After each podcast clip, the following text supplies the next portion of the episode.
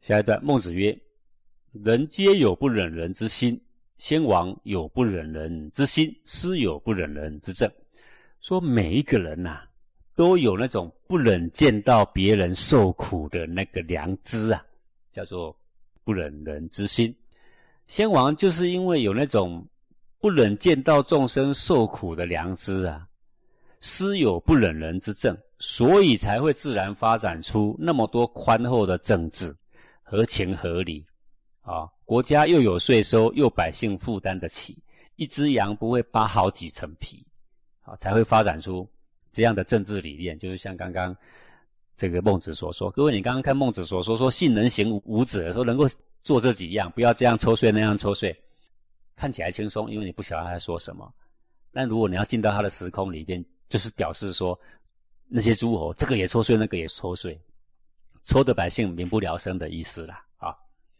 以不忍人之心行不忍人之政，治天下可预之掌上。用那种慈悲为怀的心去行慈悲为怀的政治，定慈悲为怀的条例啊，定慈悲为怀的法律。那么你要治理这个天下，易如反掌。运于掌就是极容易掌握的意思啦。因为首先服了人心，凡事都能够成就嘛，啊！所以，为人皆有不忍人之心者。那我刚刚说每个人都有不忍人之心，那我来跟你证明一下，为什么每一个人都有不忍人之心呢？今人乍见孺子将入于井，啊，乍是突然，说就好像现在有一个人看到了一个孺子，孺子就是爬着爬着那种小孩，还不会走还不会跑的，看见了一个孺子赤子爬着爬着将入于井。他都不知道那个井有危险，他已经爬到井边，快要跌下去了。皆有触涕恻隐之心，不论你是谁，任何人看到了一个天真无邪的赤子，那么可爱，爬着爬着就快要掉进了井里面了，稳死无疑的。每一个人看到那一刹那，都会吓了一大跳啊！触就是惊恐惊吓，涕是很小心啊，严谨，很慎重。会吓一跳，很紧张。恻隐之心，恻是痛，隐呢是不忍看到，不忍看到别人痛苦的心叫恻隐之心。每一个人都会这样忽然吓一跳啊，然后你脑袋都还没有反应起来，你会做什么事？你会一个箭步上去就把他给救起来，对吧？这两天的新闻不是吗？一个小孩子从三楼爬出了窗外，然后呢？掉下了那个窗台，啊，那个小孩子很小啊，他的手呢握着那个栏杆，很小的小孩呀，哈，就是刚会走路那一种啊，那他能够握几秒？没几秒啊，马上就要掉了，对不对？刚好隔壁的一个先生就看到他，一转头刚好看到这一幕，大叫一声，他的儿子从阳台跳下来，一个箭步冲过去，刚好那个小孩已经掉下来，他就把他给接起来，是吧？各位，你想象这个画面哈？那个啊叫一声的那个人呐，那就是叫做不忍人之心。他的小孩年轻力壮，二十几岁，跳下来跳了四米高，不计较自己腿会不会断哦，一个箭步冲过去，他那个中间有没有时间想说他是我的谁？我救他，他妈妈会不会给我钱？有没有机会想这个？没有机会，完全自然反应哦。为什么会有这个自然反应？表示这个不忍人之心本来人类里面有没有呢？是有的，是存在的。好，就像一个小孩子要入于井，我们每个人都有触涕恻隐之心。像我刚刚举那个例子，那个小孩子从窗台要掉下来了，三楼高啊，然后呢，马上会去救他，这每个人都会自然的反应啊。非所以内交于孺子之父母也。我们之所以这样做，舍身舍命的去救他，不是为了讨好孺子的父母，内交就是讨好。非所以邀遇于乡党朋友也。那一刹那，你绝对不会想到说我要救他，然后乡党的人、邻里的人都会给我怎么样赞誉有加、夸奖我。没有，他不可能想到这样。非误其生而然也，也不是为了说我不救他的话，肯定啊，别人会骂我猪狗不如，对吧？都不是哦，只是一个箭步，很自然就会出去。可见得这种不忍见人受伤害的心，是不是出于天性啊？就老天爷设计人的时候啊，就有这个天性存在，是我们的同类哦。他这样，我们就会天性的会去救他啊。由是观之，无恻隐之心，非人也。那既然我刚刚举例子说什么是不忍人之心，这就是恻隐之心。没有恻隐之心呐，就不像个人，因为人本来是有的，但是在禽兽则是没有的，禽兽很少的。这个禽兽之间哈，这个母亲跟小孩这种的心呐比较明显。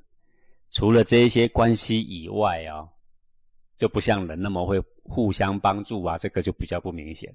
大半是唯利是图的，有的吃就跟了，没有的吃就打架了，大半是这样的啊。无羞恶之心，非人也。同样的道理，恻隐之心是天性，我告诉你，羞恶之心也是天性。做了愧对人家的心，自己会惭愧；背地里做了不利人家的事，自己会惭愧。如果没有这个羞恶之心，这也不叫做人了啦，叫禽兽的意思。言外之意就是禽兽了。无慈让之心，非人也。那我要告诉你，慈让之心也是天性，不是故意造作的。好，就像小孩自自然然会听父母的，自然的。无是非之心，非人也。分别不出好坏，好对错。什么叫好坏对错？对人有益的就是对，对自己对别人的身心性命的健康有益的都叫做对。对自己跟别人身心性命有坏处的，都叫做非，连这个是非都分不出来，说是非都是一样的，有没有？说什么那些都是你们规定的，我才不遵守你们的。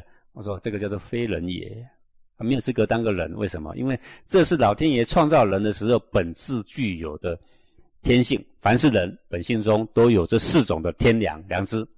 只是我们后来啊为非作歹，我们的习性掩盖了我们不懂得善用它而已啊。鬼孟子这样稍稍微举个例，子要告诉我们说，我们天性里有很多美好的东西呀。你说才不呢？那个黑道的人，那个坏蛋做了那么多坏的事情，他一点都不觉得羞耻。我说其实也不是这样，黑道的人在他的兄弟之间要不要讲一点道义啊？总要吧，兄弟之间被弟弟互相陷害，羞不羞人啊？他也会羞耻的，他只是某一部分良知掩盖。可是你在很多地方，你还是看得到，看得到什么良知会在某一个地方显现。就算那一些人说世上的礼义根本就是框架人的，根本是不存在的，我根本就不需要守这一些的。世上没有是非，所有的是非都是假的。就算有人这样说，可是当他回到家里怎么教小孩的时候，他会告诉他小孩说：“这样才对，那样不太对，对吧？”你就会发现说，他的良知在某个大部分被掩盖，在某一个小部分忽然会窜出来，我们还是看得到。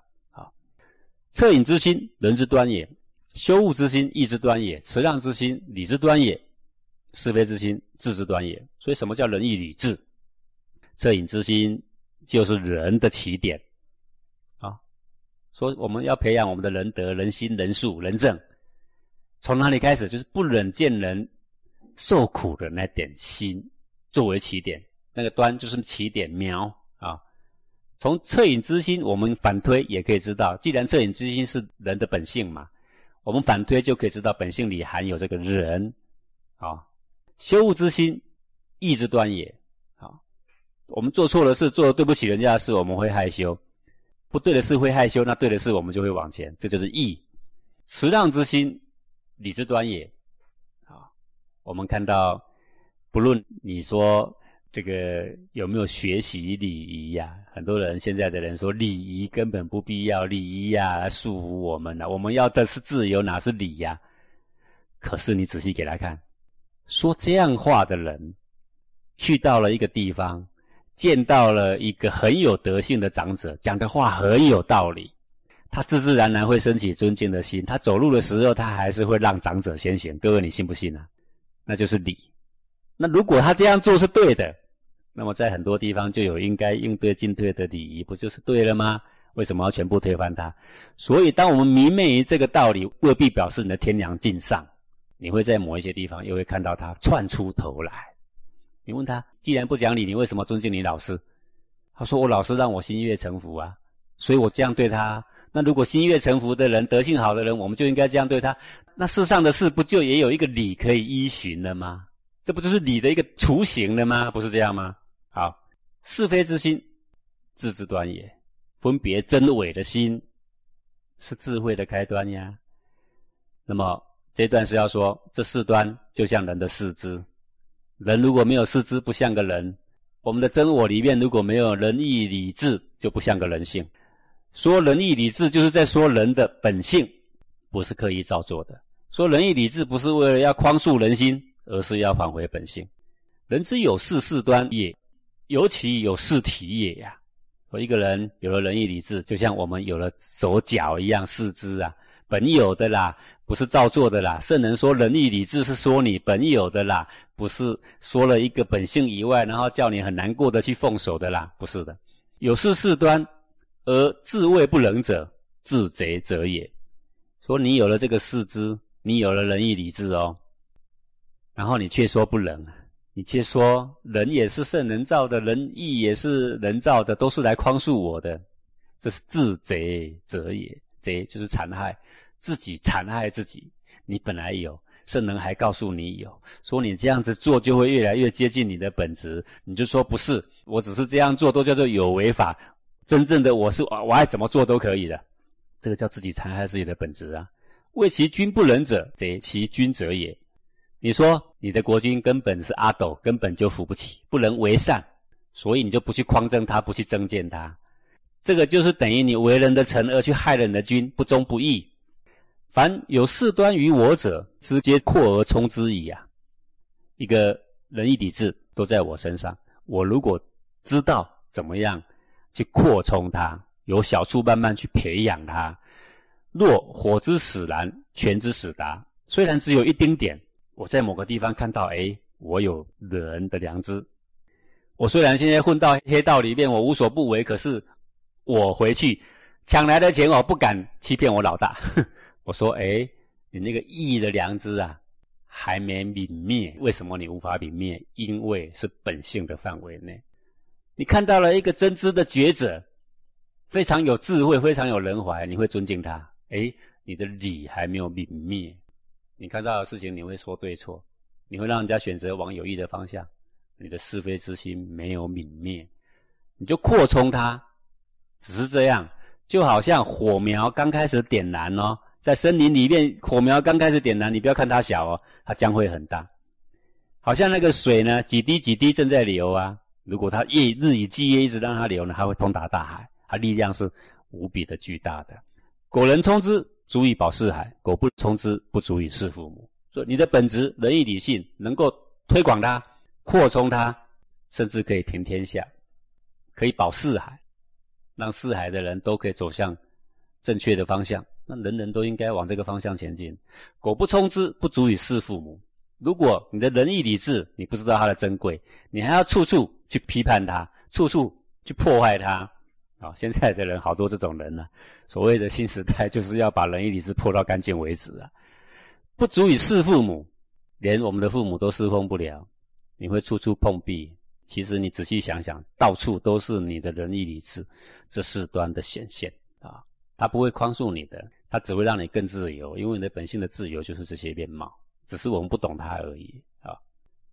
那么现在的人喜欢说这些规矩呀、戒律呀、价值观呐，都是人设的啊，在世上根本没这个事啊，在我们的本来的本质里面没有这些东西呀。其实你不知道，圣人观着他的本质而说话，圣人观着人类的本质而设这些德性跟戒律，圣人不是离开本性。来说话的啊，我们有可能因为我们习性的关系，我们不屑这个不屑那个，我们不喜欢这个我们不喜欢那个，但不表示这个不屑这个不喜欢这个全部都把它解脱之后就是你的本性，或者我们可以这样说，你塑造了一个更放荡的自己也不一定，更无理的自己也不一定，四处碰壁的自己呀，你真的认为说？当你修成之后，干干净净去到天上的时候，什么道理也没，什么礼数也没，然后横的躺的随便都是圣人，在地上一堆吗？是这样吗？讲的这个口沫横飞，没有一个呢是可以成立的。你说你的，我说我的，没有一条公认的理吗？你认为这是天堂吗？那若有的话，若是这样，你去好了，我可不去，对吧？你要去这样一个地方吗？都是像个游民一样的地方，无赖的地方吗？是一个天下没有一个理可以依循的地方吗？啊，我不晓得我们现在的修行人到底是怎么了。修行是什么？修个理，理是什么？放诸四海宇宙要接准，既是接准，我们现在要把它破，你要把它破到哪里去呢？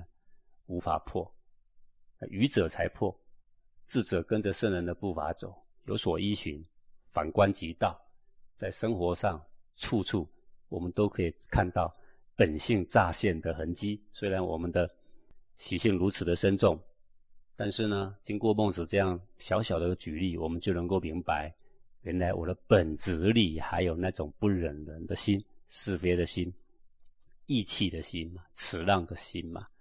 这些都做好了，事端做好了，叫做信，仁义礼智信就具足了。信就是确实做好这四端了，那个呢，踏踏实实的回到我们的本质，就叫做信啊。我们就讲到这。